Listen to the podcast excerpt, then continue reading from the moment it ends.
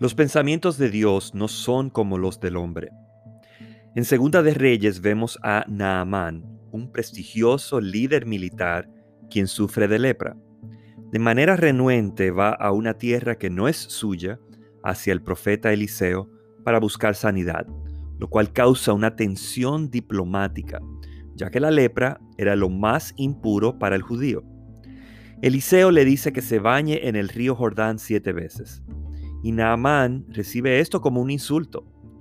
Todos, excepto el profeta, están dejando llevarse de sus emociones, a pesar de que Dios tenía una solución muy simple, bañarse en el río, y pedía que se confiara en él.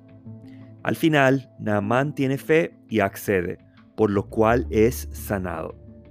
Solo hacía falta fe y humildad para creer que Dios es quien Él dice que es.